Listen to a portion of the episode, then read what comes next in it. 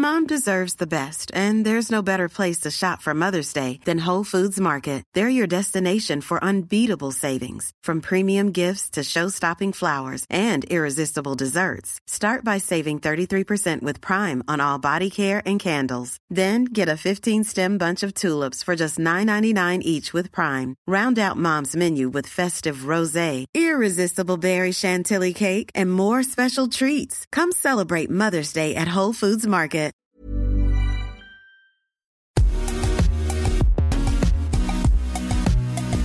Bonjour à toutes et à tous, bienvenue dans Poulain Rafut. Je suis ravi de vous retrouver pour ce nouveau numéro avec bien sûr l'excellent mon acolyte Arnaud Beurdelet. Salut Arnaud.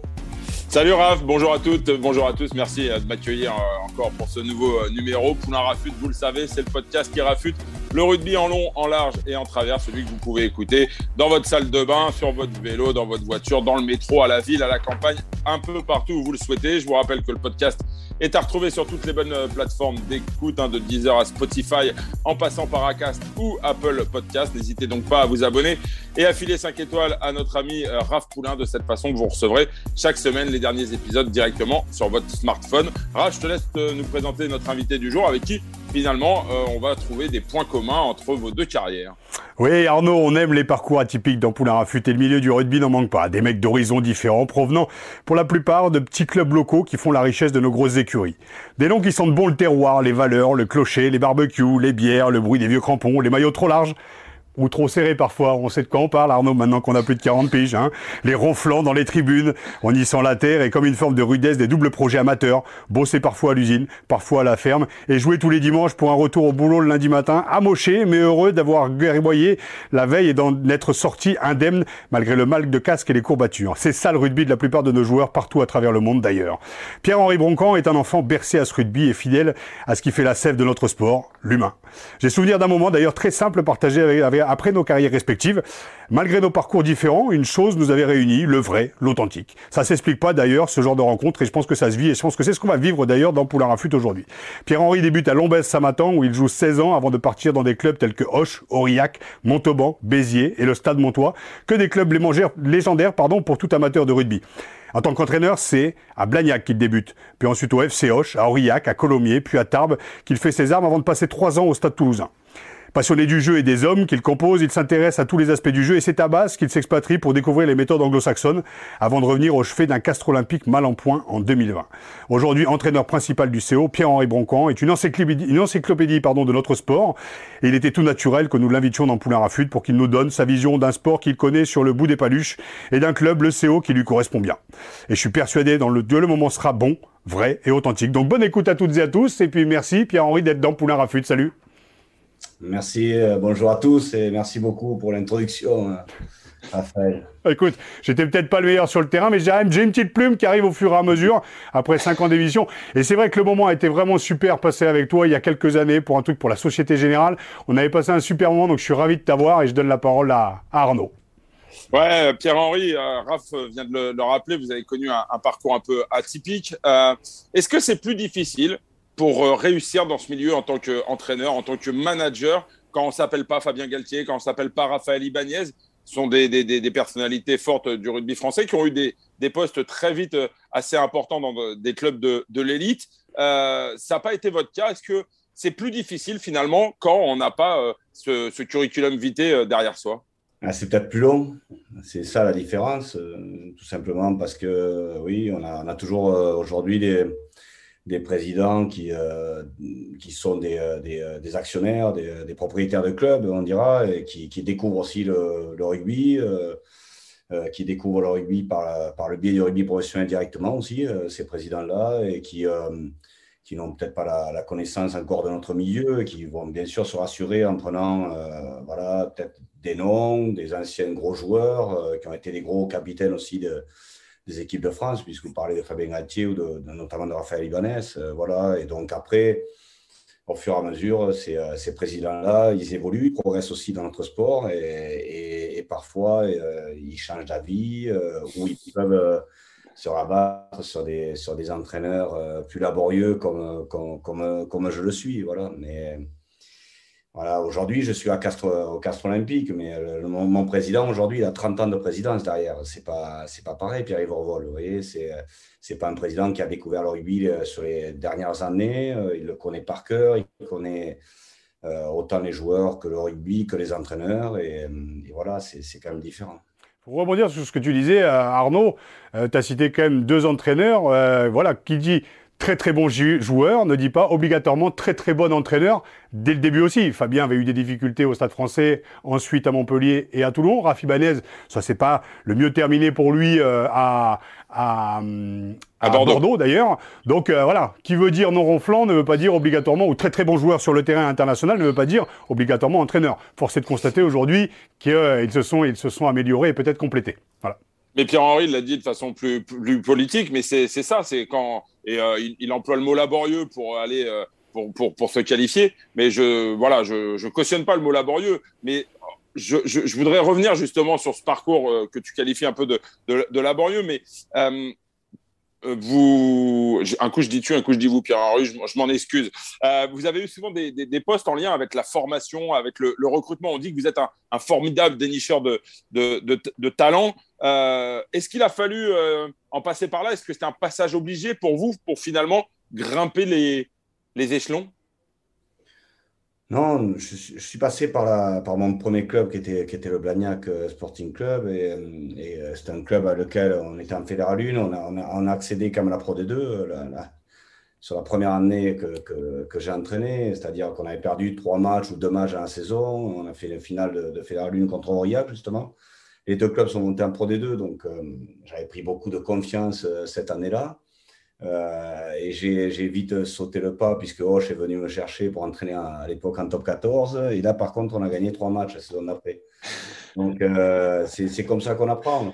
Euh, j'ai autant appris à Blagnac et pris confiance à ce niveau-là que autant appris à Hoche dans la difficulté avec un effectif qui se battait tous les week-ends. Mais, mais, c'était trop compliqué, sincèrement, parce que j'ai compris que pour que l'entraîneur faisait pas tout, et qu'il fallait des bons joueurs aussi, qu'il fallait des, gros joueurs. J'avais des bons joueurs, mais j'avais peut-être pas des gros joueurs capables de, traverser le terrain et de, faire basculer des rencontres. Euh, voilà, donc tu vois, euh, c'est comme ça qu'on se construit. Et moi, je me suis construit par la, par la Fédéral 1, par la, Pro D2, euh, qui sont d'excellents championnats. Et puis, au fur et à mesure, je, je dirais qu'avec de la patience, on grimpe aussi les échelons moi, ça fait presque 16 ans que j'entraîne. J'ai jamais été limogé d'un club. Euh, alors, j'en ai fait beaucoup aussi. Je suis parti parfois en cours de, en cours de, contrat parce que hum, familialement, c'était parfois compliqué. Euh, c'est des choix de vie aussi. Mais, mais voilà, je, je, peux aller dans tous les clubs dans lesquels je suis passé entraîner. Hum, je, garde de très bons amis, notamment des, des, dirigeants euh, bénévoles de ces clubs-là parce qu'ils parce qu'ils sont importants à mes yeux. Euh, et je, voilà, je, peux, je suis bien accueilli partout où j'ai entraîné en tout cas. Et ça, c'est euh, aussi une fierté pour, pour moi. Et partout où tu as joué, justement, et partout où tu as entraîné, on n'a pas, pas cité de grosses, grosses écuries, mis à part Basse, mis à part le, le CO, mais c'est aussi, et on va parler justement de ton, de, de, ton père aussi, c'est cette culture aussi village aussi qui te, qui te fait garder aussi, alors c'est marrant parce qu'on avait reçu Pellissier la, la, semaine dernière et on parlait des pieds dans la terre, c'est pas du tout péjoratif, mais il y a quelque chose de l'ordre du, du, terroir, alors ça fait un peu euh, vieux con de dire ça, mais c'est quand même une base aussi solide pour pouvoir après euh, bosser, passer les échelons et pas obligatoirement faire comme certains l'ont fait, euh, prendre des noms ronflants et qui d'ailleurs ont explosé au bout de six mois, un an de contrat, notamment à Aix ou ailleurs. Euh, est-ce que ça devient de là aussi, cette base aussi du rugby, de, ce côté terroir, euh, si je peux me permettre de le dire? Enfin, pour moi, c'est pas du tout péjoratif, hein, vraiment. Non, bien sûr, euh, moi, je revendique ça. Hein. je suis un, rural, j'ai été formé dans la campagne, dans un rugby de, voilà, de terroir, de terre, de village d'ailleurs. Avec la notion de derby qui était très importante. Mais pour nous, un derby, c'était 5 km d'écart, 10 km d'écart, tu vois, quand tu jouais euh, contre le village à côté. donc, j'ai été formé là-dedans. Après, j'ai quand même rencontré aussi alors, de très bons joueurs de mon terroir, qui sont aujourd'hui, comme des garçons, bien sûr, que vous connaissez, qui sont aujourd'hui les, les, piliers de l'équipe de France. Mais mais j'ai pu aussi, euh, par le biais du recrutement ou de, de, mes différents clubs dans, dans lesquels j'ai pu entraîner, euh, j'ai rencontré aussi des garçons de, de la formation massicoise, par exemple, des garçons de la cité de Paris, et qui sont des, garçons super bien éduqués également, et pourtant, ils ne sont pas du terroir, super bien éduqués, super travailleurs, très travailleurs d'ailleurs et qui sont aussi des gros joueurs du rugby français. Donc, c'est l'opposé, je dirais, entre Massy et mon département, le Gers. Mais finalement, le rugby se rejoint, il y a beaucoup de similitudes, et notamment la notion de travail d'éducation.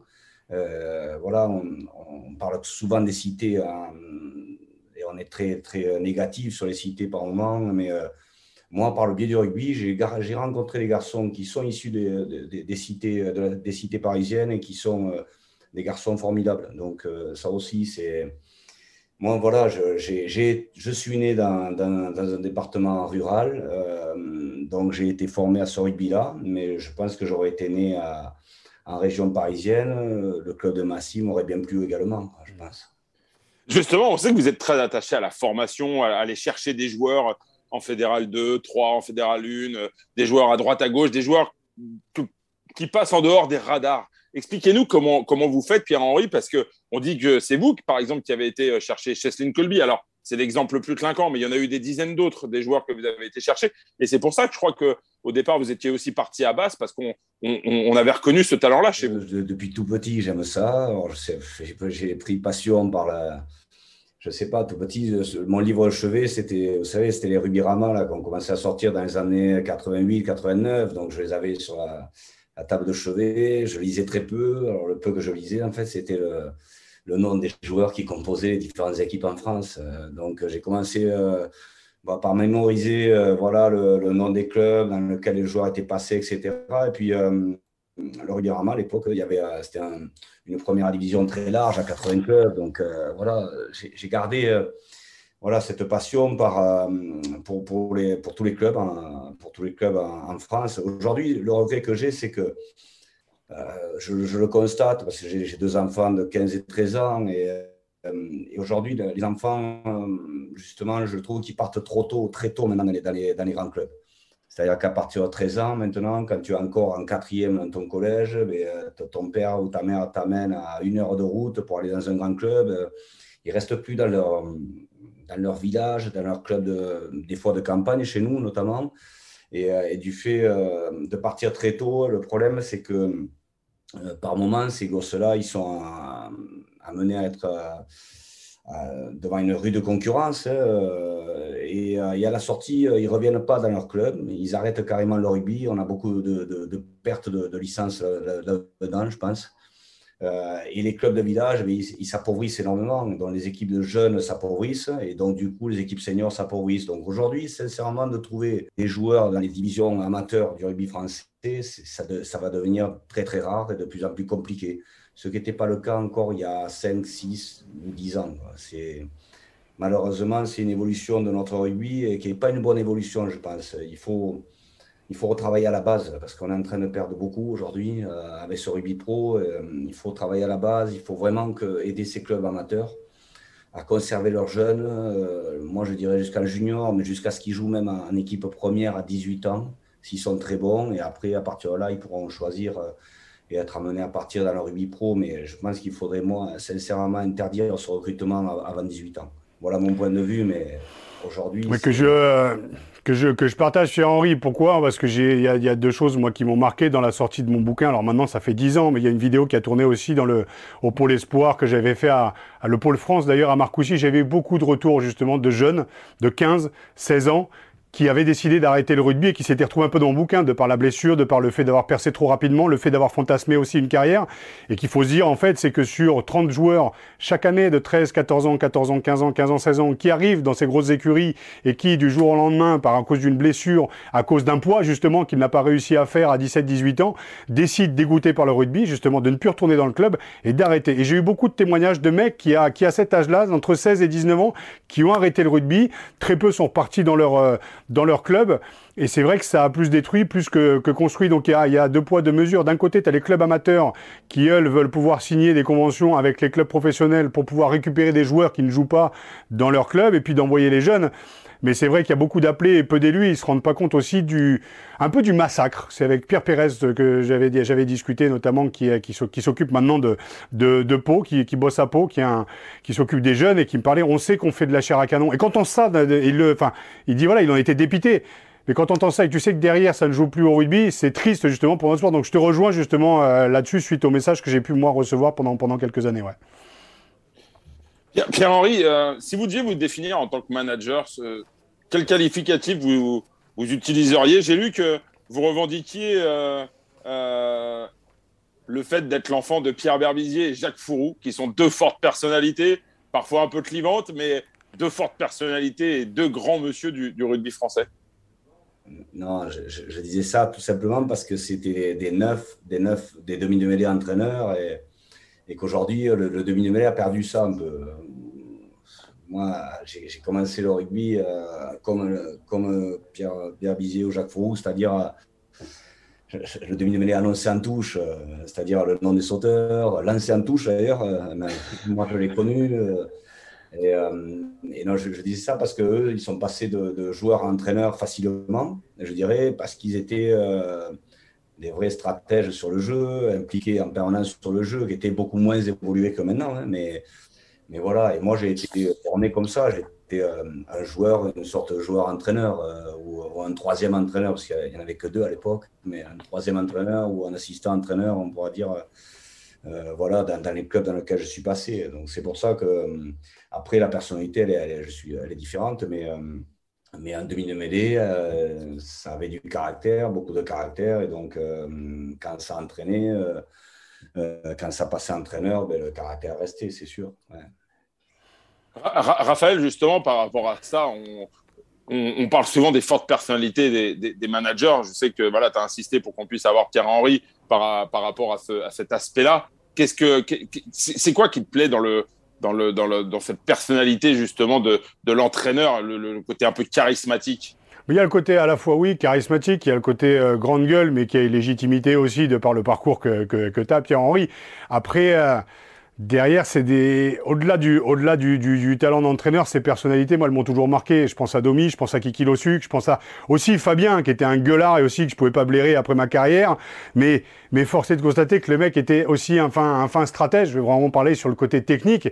Et puis les mecs, c'est des perfectionnistes, quoi. Les demi de mêlée, c'est des perfectionnistes. Et, euh, et le, danger justement de ces mecs-là, c'est s'ils n'ont pas fait le deuil du joueur qu'ils ont été, attention à pas transférer sur les autres la manière dont ils auraient aimé être coachés parce qu'ils ont tendance justement à, cette notion de transfert à, s'impliquer et à impliquer euh, tellement les joueurs qu'ils en cherchent une forme de perfection.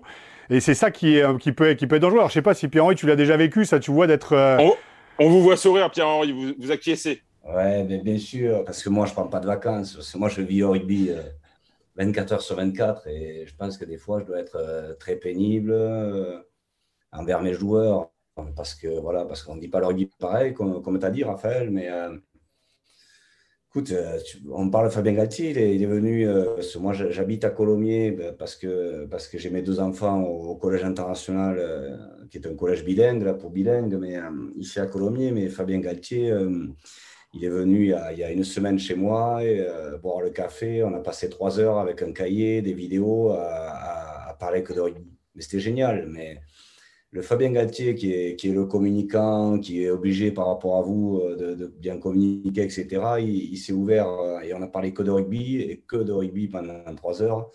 Et moi, je me suis régalé. Et moi, ça, c'est mon, voilà, c'est ma passion. Après, moi, euh, je suis désolé, je, suis content de participer à votre émission, mais voilà, moi, ça m'a ça me dérange parce que je suis bien comme je suis euh, et, que moi, je, voilà, j'aime parler de, mon sport et j'aime parler de, de rugby, d'entraînement, de, de, joueurs, de, mais pas de vous. performance, d'action.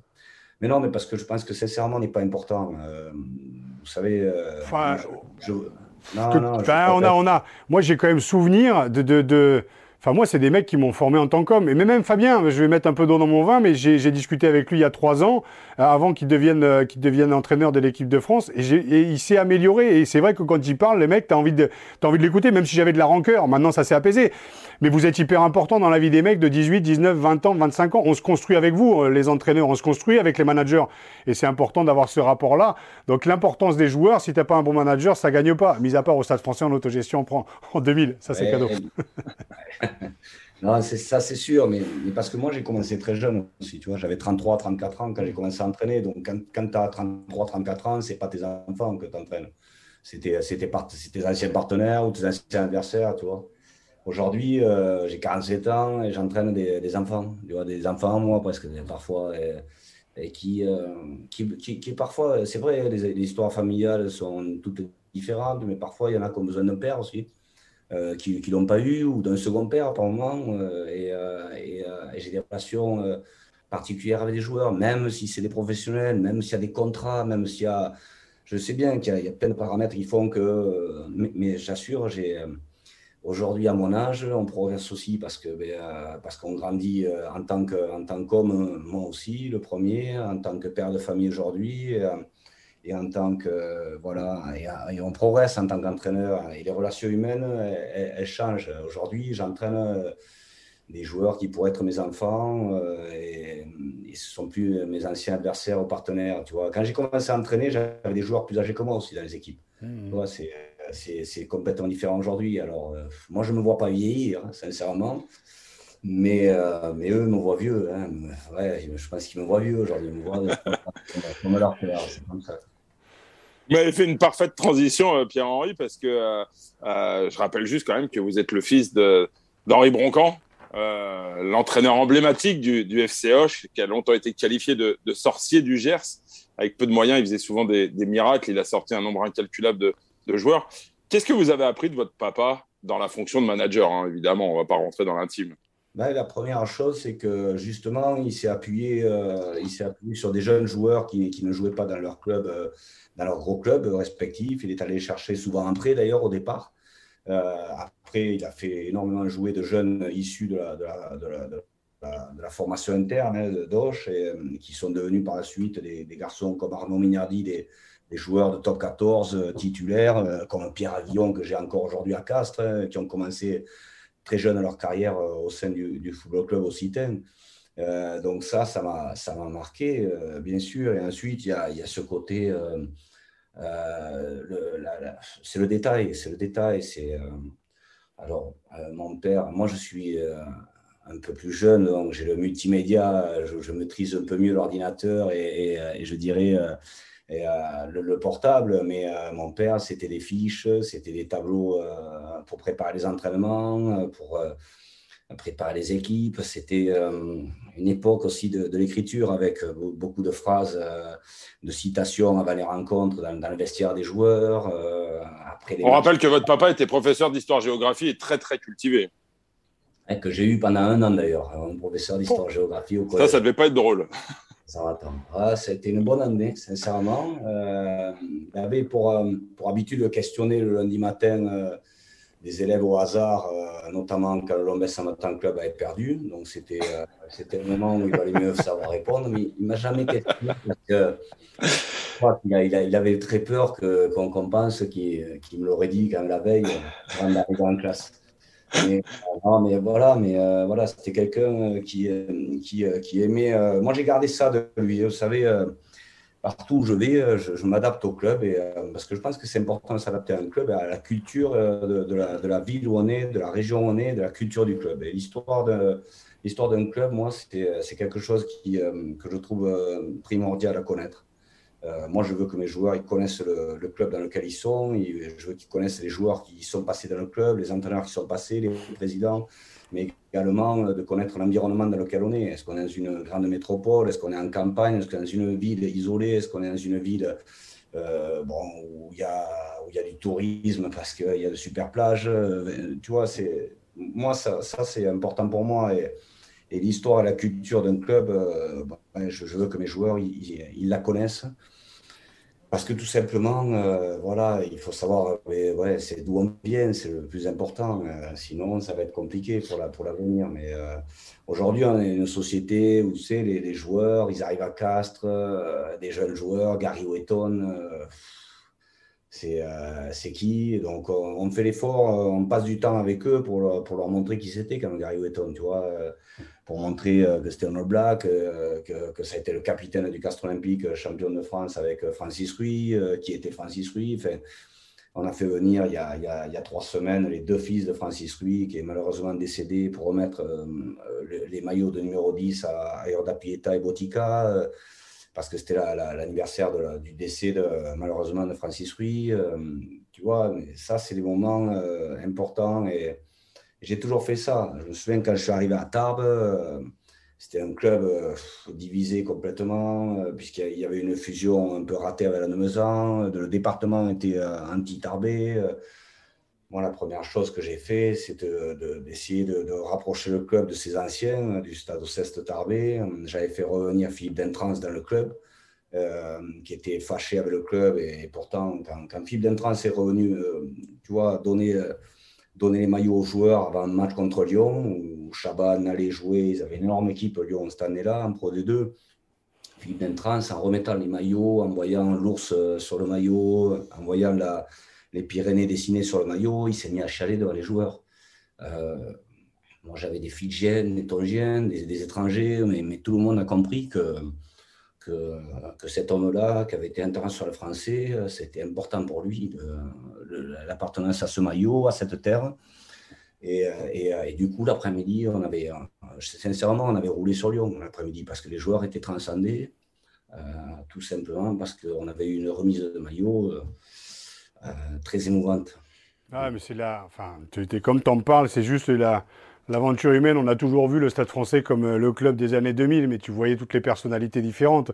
Tu, enfin, de, tous ces mecs. Moi, ce que j'adorais, en fait, c'était sur les troisième mi-temps, tu avais toujours des mecs qui te reconnaissaient un peu dans les rats, qui te serraient les paluches. Et tu avais un ancien qui était peut-être un peu moins connu que ce qu'on était à l'époque, mais 5 minutes, tu faisais un monologue et en 10 minutes, tu te tournais et tu finissais la soirée avec Léon qui avait 50 ans de rugby derrière lui, qui te parlait du PUC. Tu vois, le PUC, c'est comme ces clubs-là, tu des clubs emblématiques. Et là, tu fermes ta gueule, même si tu es joueur de top 16 ou top 14, ben, tu te retournes, tu fermes ta gueule et tu écoutes les anciens. Et c'est euh, c'est cette importance, en fait, de l'histoire qui, euh, qui d'ailleurs, quand ça s'arrête, c'est ce qui manque. Quoi. Ce qui est dur, c'est quand tu deviens toi-même un vieux con et un ancien. Mais on a besoin de ces histoires-là. On a besoin de s'attacher à un maillot, on a besoin de s'attacher à, au club. Moi, à Beauvais, euh, pour conclure, moi, les, ceux que j'ai badés, c'était pas Dominici en 98 et euh, je badais les deux jumeaux, tu vois, qui, faisaient, qui avaient 10 ans de plus que moi et je regardais comme ça. C'était deux jumeaux à Beauvais qui jouaient deuxième ligne.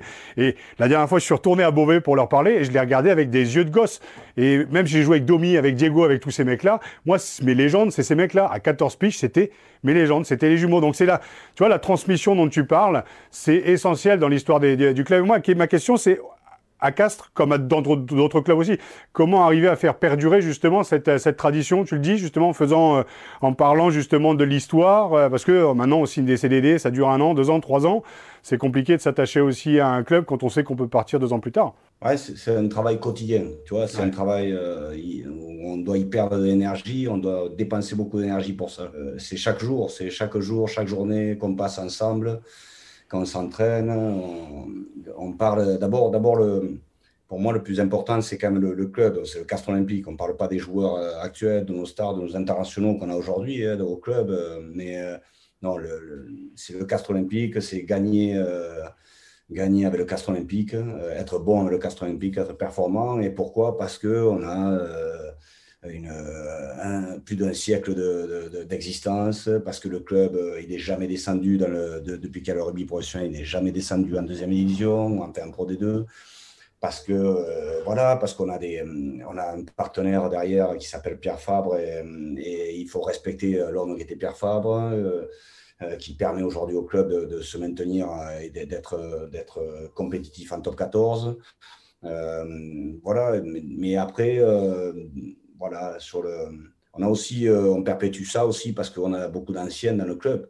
Mmh. José Diaz s'occupe euh, du centre de formation, euh, Capo Ortega des Espoirs, Frédéric Séguier des Crabos. c'est que des anciens grands joueurs du Castre Olympique qui sont restés là. moi, j'ai mon intendant, c'est Adrien Lungu, c'est un Roumain, mais champion de France en 93 avec le Castre Olympique, est toujours resté là. Aujourd'hui, j'ai récupéré moi d'un staff Karina Wiyongi et Yannick Caballero, qui sont euh, des, euh, même si Karina est néo-zélandais, mais c'est presque les purs castrés, des, garçons qui se sont battus avec le, avec le, maillot du castre olympique. Donc voilà, les joueurs qui arrivent aujourd'hui, je t'assure, on, fait un gros effort pour leur faire comprendre qui était aussi Yannick, qui était Karina, qui était Capo, euh, etc. Et, mais ça, c'est parce qu'il faut passer du temps avec, avec, les joueurs et, et, pas les. voilà on n'est pas dans une usine. Il faut qu'on ait ah communication est vachement importante. Et, quand moi je quand je suis là, moi je leur parle de rugby, de leur famille. Je prends des nouvelles de leur famille, mais je leur parle de rugby, je leur parle du castre olympique. Voilà. La, plus grande, la majorité du temps, je leur parle du castre olympique. Ce qui se fait ailleurs, euh, je leur en parle moins et ça m'intéresse moins. Ah, Pierre-Henri, vous disiez que le management d'un club de rugby, c'était H24, que vous, vous dormiez, vous, euh, mangiez, vous viviez rugby. Euh, ça ne doit pas être simple aussi, euh, vous disiez, pour votre joueur, mais probablement aussi pour, votre famille. J'ai retrouvé une, une, belle citation de votre papa qui disait chez nos confrères de l'équipe, c'est difficile d'être un très bon père quand on est entraîneur. C'est de quoi je parle.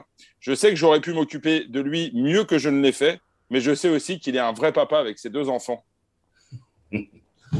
Ouais, ouais c'est gentil. Mais euh, non, mais moi, moi je m'occupe euh, de, de ma famille et de, de, mon club de rugby. Tu vois, mais euh, manager, c'est un métier de dingue quand même. Ouais, c'est un métier de dingue parce qu'il y a beaucoup de pression, parce qu'il y a beaucoup de, de médiatisation. Et puis parce que, parce que voilà, quand tu perds, ben, tu es toujours voilà, sur, en première ligne. Mais bon, après, écoute, sincèrement moi, moi je, vraiment, j'ai la chance d'entraîner aujourd'hui, euh, d'être manager en top 14. Mais, euh, mais je répète, si demain euh, je dois être manager, faire entraîneur dans, dans, une division inférieure ou même amateur, ça ne me dérangera pas du moment que je reste dans le milieu du rugby. Voilà. Après, ça, on l'a bien compris. Après, ma famille, ben, ma famille, je passe mon temps entre le club et ma famille. Voilà, j'ai pas de j'ai pas de loisirs, je dirais à côté, mais, ma famille, c'est très important, bien sûr. Très bien sûr. Euh, On va parler un peu de vos, expériences à l'étranger. C'était un volet que, que Raph voulait évoquer. Euh, Qu'est-ce qui vous a poussé à partir? Vous avez passé, euh, je crois, un peu moins de deux ans à Basse, donc dans le championnat, dans le championnat anglais. Qu'est-ce qui, qui vous a poussé à partir là-bas alors que, on le rappelle, vous étiez à ce moment-là au Stade Toulousain? C'était une opportunité euh, de, connaître notre rugby euh, personnellement. Et après, ça a été euh, la première opportunité qu'on a eue justement de, partir en famille pour, pour le rugby. C'est-à-dire, j'entends par là que les autres clubs dans lesquels je suis passé, c'était des choix purement sportifs et rugby et, et presque personnels. Là, c'était euh, l'âge, de, nos enfants euh, était euh, vraiment parfait pour, pour aller en Angleterre, pour les inscrire dans, des collèges anglais et d'apprendre, une deuxième langue. Voilà, l'objectif, c'était de rentrer en France et qu'ils soient bilingues, ce qui est le cas aujourd'hui. Donc, c'était un, objectif aussi pour eux de découvrir qu'il y avait autre chose que le Gers. vous pouvez manger différemment que dans le Gers, différemment que dans, dans, le, Gers avec notre patois. Et, Il devait être content de rentrer manger dans le Gers quand même, non? Ouais, ce qui est incroyable, c'est que les enfants, ils s'adaptent euh, beaucoup plus vite que nous. ça a été plus dur pour vous, visiblement, sur le plan alimentaire. Alimentaire, ah, il y a le climat aussi, quand même. Hein. Euh, ouais, le, climat la première année, ça a été euh, correct on dira. La deuxième année, ça a été plus compliqué. L'alimentation, euh, ouais, très compliqué, euh, compliqué pour moi. Mais, euh, mais les enfants, parfois, pas bien intégrés.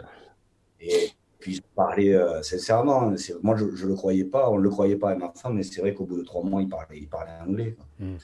Et toi, au bout d'un an et demi, ça a été?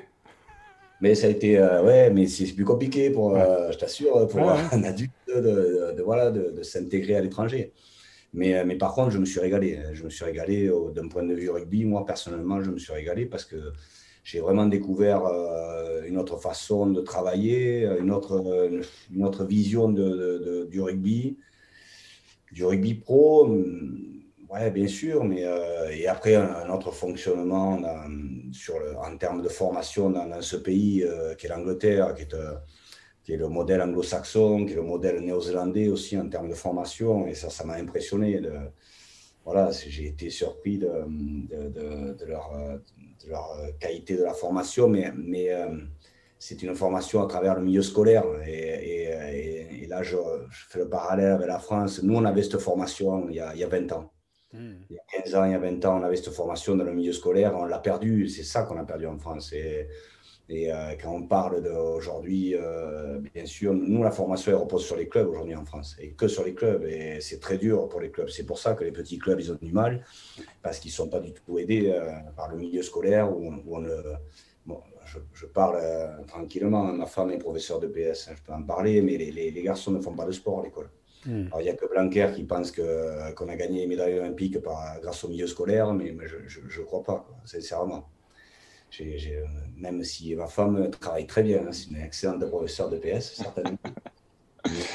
mais, je ne crois pas qu'elle a eu Greg Aldrit en classe, je crois, mais je ne crois pas que c'est elle qui lui a, qui lui a permis d'accéder au à l'équipe de France au top 14. Je pense pas.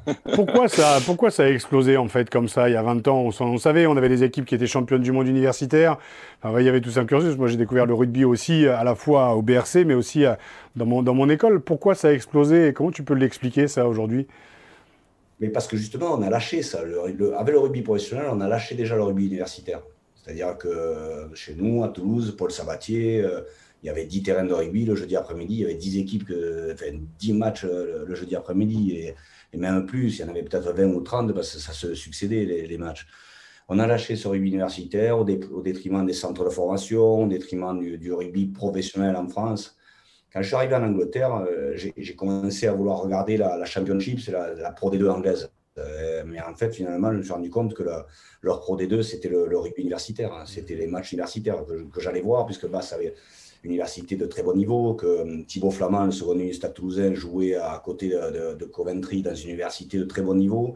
Et ces matchs-là étaient vraiment des, matchs de très haut niveau. Et, Don Brandt, le numéro 8 des Harlequins aujourd'hui, qui, qui est un potentiel candidat à la Coupe du Monde 2023 pour l'Angleterre, c'était un garçon qui était à l'université de Cardiff. Et il jouait même pas dans une équipe euh, professionnelle. Donc, euh, voilà, en fait, eux, ils ont gardé ce rugby scolaire, le rugby euh, dans les collèges, dans les lycées et à, l'université.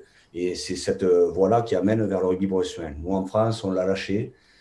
Comme je t'ai dit tout à l'heure, les sections rugby, dans les collèges en France, elles existent de moins en moins, alors que c'était quelque chose de.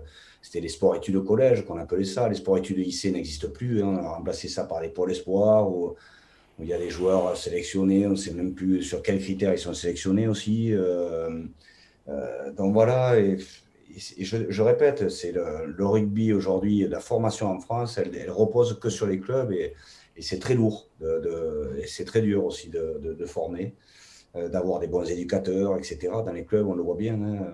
on peut être dans des gros clubs, euh, parfois on parle de, formation dans des gros clubs et on s'aperçoit quand tu es à l'intérieur que que les éducateurs, ben, c'est des papas, c'est euh, des, gens un peu, euh, qui ne sont pas issus du rugby et qui sont de pleine bonne volonté, mais pas aidés non plus, et euh, qui sont à l'abandon. Alors qu'en Angleterre, un entraîneur, enfin, un, formateur dans un collège, un professeur de rugby, c'est un vrai métier.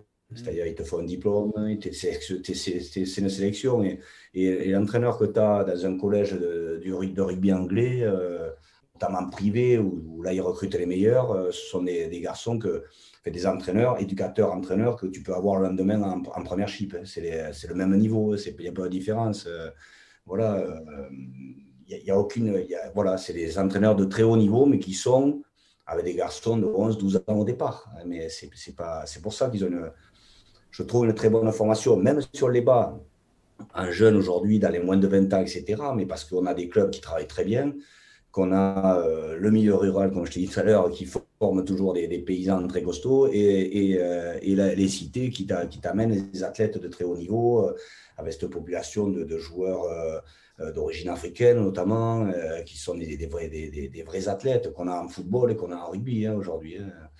Il, faut, il faut le dire.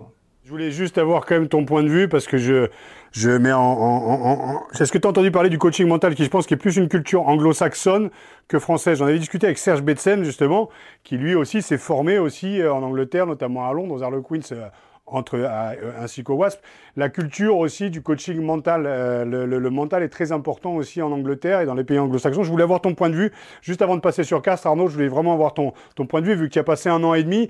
Moi, ça me tient à cœur parce que la culture française n'est pas, pas encore vraiment euh, prête à entendre parler du coaching mental. Est-ce que tu aurais un point de vue là-dessus? Ah là, je vais être un peu plus réservé parce que moi, j'ai connu que deux équipes du mental en Angleterre, c'est Saracens et Exeter des équipes qui avaient vraiment la culture de la gagne, notamment, qui étaient très énervées de perdre un match et n'importe quel match. après, nous, à base, on avait un préparateur mental mais sincèrement, on n'avait pas du tout la culture de la gagne. On était dans une ville magnifique, euh, c'est une ville romaine. Euh, ville thermale Ville thermale, la seule ville thermale d'Angleterre, euh, une ville très touristique. Et, nous, quand on gagnait ou qu'on perdait, il n'y avait pas de différence. Tu vois Donc voilà, ils n'avaient pas du tout la culture de la gagne dans cette magnifique ville. Ça a dû vous agacer, ça ah, moi, ça, ça, sincèrement, ça m'a rendu fou. Hein. C'est bien. C'est mais ça m'a rendu fou. Alors après, au bout d'un moment, tu t'aperçois qu'il n'y a que toi de fou ou d'énervé. Donc, euh, bon, après, tu t'as. Écoute, ça, ça va. Ouais, ça m'a, ça m'a énervé. J'en parle avec, euh, vous savez, Bruce Greg, leur propriétaire de club, qui est détaché, qui n'est pas un propriétaire euh, présent tous les jours à Basse, hein, mais, mais je lui en parle souvent. Et on a une équipe, et on avait une équipe, et ils ont toujours une équipe de, avec le meilleur squad peut-être anglais. Et, aujourd'hui, ils sont dernier championnat, Basse. Alors, ils n'ont pas pris des branlées, ils ont perdu de peu, à chaque, mais ils perdent à chaque fois. Mais, euh, mais la différence entre perdre et gagner des matchs de peu, des fois, c'est justement euh, là que le mental intervient. Euh, et quand tu n'en as pas, et quand tu n'as pas cette culture de, la gagne, ben, tu perds le match, c'est pas grave, tu passes au suivant. Donc voilà, mais après, c'est vrai qu'ils ont une approche sur le mental. Ils avaient des, des, des, des préparateurs mentaux, mais c'est comme tout. Il y, a, il, y a, il y, a, tellement des très bons, il y a aussi des charlatans. Nous, je pense qu'on avait c'est un bon mauvais. Ouais, peut-être, je ne sais pas, mais ça n'est pas très efficace pour, rendre les joueurs plus énervés euh, pour gagner, en tout cas. on va parler rapidement du, du, Castre Olympique. Hein. Le Castre Olympique, vous l'avez repris en main l'an passé. Euh, Pierre-Henri, euh, à l'époque où vous reprenez le club, position de, relégable. Vous enchaînez 9 victoires en, 12 rencontres. le CO finit 7 à un chouïa près d'une qualification. Vous allez jouer la, la Coupe d'Europe. Euh, est-ce que finalement, ce club, il n'est pas fait pour vous quelque part? Vous parlez depuis tout à l'heure de certaines valeurs, de certaines, euh, certaines choses qui vous tiennent à cœur, justement cette culture de la gagne. On sait que quand on joue Castres, euh, on sait qu'on va pas avoir un match très drôle. on sait qu'il va falloir ferrailler tout le temps jusqu'au bout parce que c'est une équipe qui, a la réputation de, ne rien lâcher, de ne pas lâcher le, moindre centimètre. Nous a permis de, remonter au classement la saison dernière, c'est la progression sur le point de vue rugby. C'est-à-dire qu'on est une équipe qui a marqué beaucoup d'essais, euh, qui, a, qui, a un, qui a un rugby aujourd'hui complet. Euh, et, ça lui permet mais ben, simplement d'être dangereuse autant euh, devant que derrière, autant dans l'axe du terrain que sur les largeurs aujourd'hui. Et on a des joueurs qui sont révélés dans ce rugby-là. après, bien sûr, je répète, l'histoire la culture de notre club, c'est d'être dur, c'est de travailler dur aussi. Et donc, les joueurs, ben, ils sont comme ça. Euh, mais euh, on fait un énorme effort sur la discipline, même si on a été pris dernièrement avec euh, un geste stupide de notre seconde ligne, qui, qui, malheureusement le regrette, notre jeune seconde ligne. Mais, mais on fait beaucoup d'efforts sur la discipline. Mais malheureusement, on n'est on pas parfois arbitré comme, comme, comme, comme on devrait l'être aujourd'hui, sincèrement, parce que on a toujours cette image du club très pénible, très, très chiant justement à arbitrer, alors que vraiment on devient une équipe facile, je trouve, à arbitrer, et même, je dirais, trop facile à arbitrer aujourd'hui. Donc, ça vous agace, ça, Pierre-Henri, cette image justement de, du, du, CO euh, un peu ferrailleur, un peu. Euh mais, mais, on est ferrailleur, hein. je ne dis, je dis pas le contraire, mais, mais je dis simplement que on, vous pouvez venir à l'entraînement demain à Castres, on travaille énormément, on travaille énormément d'un point de vue rugby, euh, voilà, et nos garçons progressent, euh, je l'assure, et euh, c'est pas pour rien que l'équipe de France aujourd'hui vient nous chercher des joueurs, c'est pas pour rien que les sélections étrangères viennent nous chercher des joueurs qu'ils n'avaient jamais regardé avant, tu vois, c'est. Mais, mais voilà, mais on est toujours dans cette image un peu. déjà, quand on gagne, on a l'impression, on parle toujours du mauvais match de l'équipe adverse et on ne parle jamais presque de la bonne performance de, de l'équipe de Castres. Il y a 15 jours, on a reçu Toulon, on a fait un très bon match de rugby. Euh, et on n'y peut rien si Toulon n'était peut-être pas en place ce jour-là. Mais, mais, en tout cas, nous, on a fait une très bonne prestation. Et malheureusement, on n'a parlé que de Toulon. Bon, voilà, là, on est allé à La Rochelle. Euh, on a rencontré une très belle équipe de La Rochelle. On a perdu à La Rochelle. On a parlé, on a parlé de, la, de la très bonne prestation de La Rochelle. Mais c'est le problème peut-être de notre société, et Raphaël peut témoigner. Retirer euh, une étiquette qu'on nous a collée dans le dos, c'est très difficile, non? Enfin, moi, c'est l'être et le paraître. Hein. Tu sais, que dans le paraître, tu peux avoir un super discours et te comporter comme un connard aussi à domicile. Bah, là, c'est pareil. C'est l'image en fait que tu dégages et que tu et que et, pourtant euh, qui n'est pas du tout celle que tu es à l'intérieur. Et Enfin, Pierre-Henri l'explique bien, Castres, ça n'est pas justement que, les, que cette équipe de, de casse-couilles, parce qu'il faut des casse-couilles aussi sur le terrain. Je pense à Roy Cocotte, enfin, voilà, en tête. Mais bon, lui, il a été pris aussi par la patrouille l'année dernière aussi. C'est vrai que c'est difficile de se détacher de l'image, c'est difficile de se, c'est difficile de se détacher de cette, euh, cette image, surtout, comme tu l'as dit, dans la société dans laquelle on vit. On va te poser un truc en 140 caractères aujourd'hui, et on va plus voir aujourd'hui les équipes qui fournissent plus de, de, de, joueurs en équipe de France que ces équipes qui sont, euh, qui sont, voilà, qui font du, qui font du beau boulot. Moi, j'étais le seul en 2018 à Amica champion de France, ils le sont devenus six mois plus tard. Je suis fan de cette équipe-là, donc je suis pas du tout objectif. Mais, euh, parce que j'aime qu'à l'image de Brive, tu vois, qui, peut jouer sur les, six premiers. Castres, aujourd'hui, ce sont des prétendants, mais c'est vrai que Enfin, moi j'aime, tu vois, on a reçu Combezou l'année dernière, tu vois, c'est des mecs de caractère, quoi. Mais après, faut pas tomber dans le cliché que les mecs soient tous des casse-couilles, quoi. Et ils ont du mal à se détacher de cette image-là, je suis d'accord avec toi, ouais. C'est sûr. Après, hein, tu vois, je, je, vais en revenir à un garçon comme Rory, parce que lui, c'est l'image du type du, casse-couille castré, qu'on annonce comme ça. Mais Rory, je t'assure, moi j'étais quand même tourné, j'ai vu beaucoup de, de demi-mêlées hein, dans, ma carrière, mais, mais avoir une qualité de pied, pied droit, pied gauche comme il a, voilà, j'en connais pas trop. Euh, dans le monde, j'en connais pas trop. Et, aujourd'hui, Rory, on, parle de son caractère, son côté chambreur, casse-couille. Bien sûr qu'il l'est. Euh, mais, mais qui, qui a fait un reportage un jour sur le jeu au pied de Rory Cocotte, qui est un phénomène, qui est un garçon ouais, de 60 mètres, des, pénalités de très loin, d'avoir vraiment un jeu au pied de qualité. Donc, tu vois, c'est bon, c'est ça. C'est comme ça. Après, écoute, c'est pas grave non plus. Et on est bien comme on est euh, actuellement il n'y a, pas de souci. Euh, ça transcende aussi un peu, non? Ça peut, les, les joueurs peuvent s'aider justement pour se motiver. Bon, ils n'ont peut-être pas besoin de ça, mais ça peut, ça peut aider aussi, quoi. Non, mais bien sûr, ben, bien sûr qu'on se sert de ça aussi par moment, hein, il faut le reconnaître, bien sûr, mais mais écoute, euh, je, t'assure, euh, nous, le plus important, euh, c'est la performance, c'est que nos joueurs progressent collectivement, individuellement, et que vraiment, ensemble, ils aient envie d'avoir un but commun et de, et de justement de faire railler le week-end ensemble et pas d'être chacun dans son coin. Donc, parce que le rugby, des joueurs évoluent physiquement notamment, mais le rugby ne change pas. Si tu as parlé du stade français tout à l'heure, tu vois, les stades français des années 2000, euh, quand, quand vous êtes en haut de, et que vous gagnez les titres, c'est parce que finalement, tout le monde se rassemble un but commun, amené par je ne sais pas qui, est-ce que c'est Guazzini, j'en sais rien, hein, je ne veux pas le savoir, mais, mais en tout cas, il y avait, y avait un chemin tracé, il y avait peut-être un leader aussi. Euh, Des leaders, oui. Chemin, euh, et, à la sortie, tout le monde, malgré les horizons différents, se rassemblait euh, et défendait ce maillot, euh, tu vois. Euh, et c'est pour ça que, que, le Stade français était bon à cette époque-là. Et peut-être qu'aujourd'hui, c'est différent, on n'en sait rien. Mais, mais voilà, nous, voilà, notre objectif, c'est celui-là, c'est que, que, nos, joueurs, voilà, ils, se retrouvent le samedi, maintenant on joue à 15h, à 15h, et qui, quand, ça, quand ça siffle, qu'ils soient vraiment avec une volonté commune. La seule, d'ailleurs, c'est de, battre l'adversaire. Et on va, on va bientôt conclure, euh, messieurs. Euh, dernière question. Le CO est sixième actuellement du, top 14, Thierry-Henri.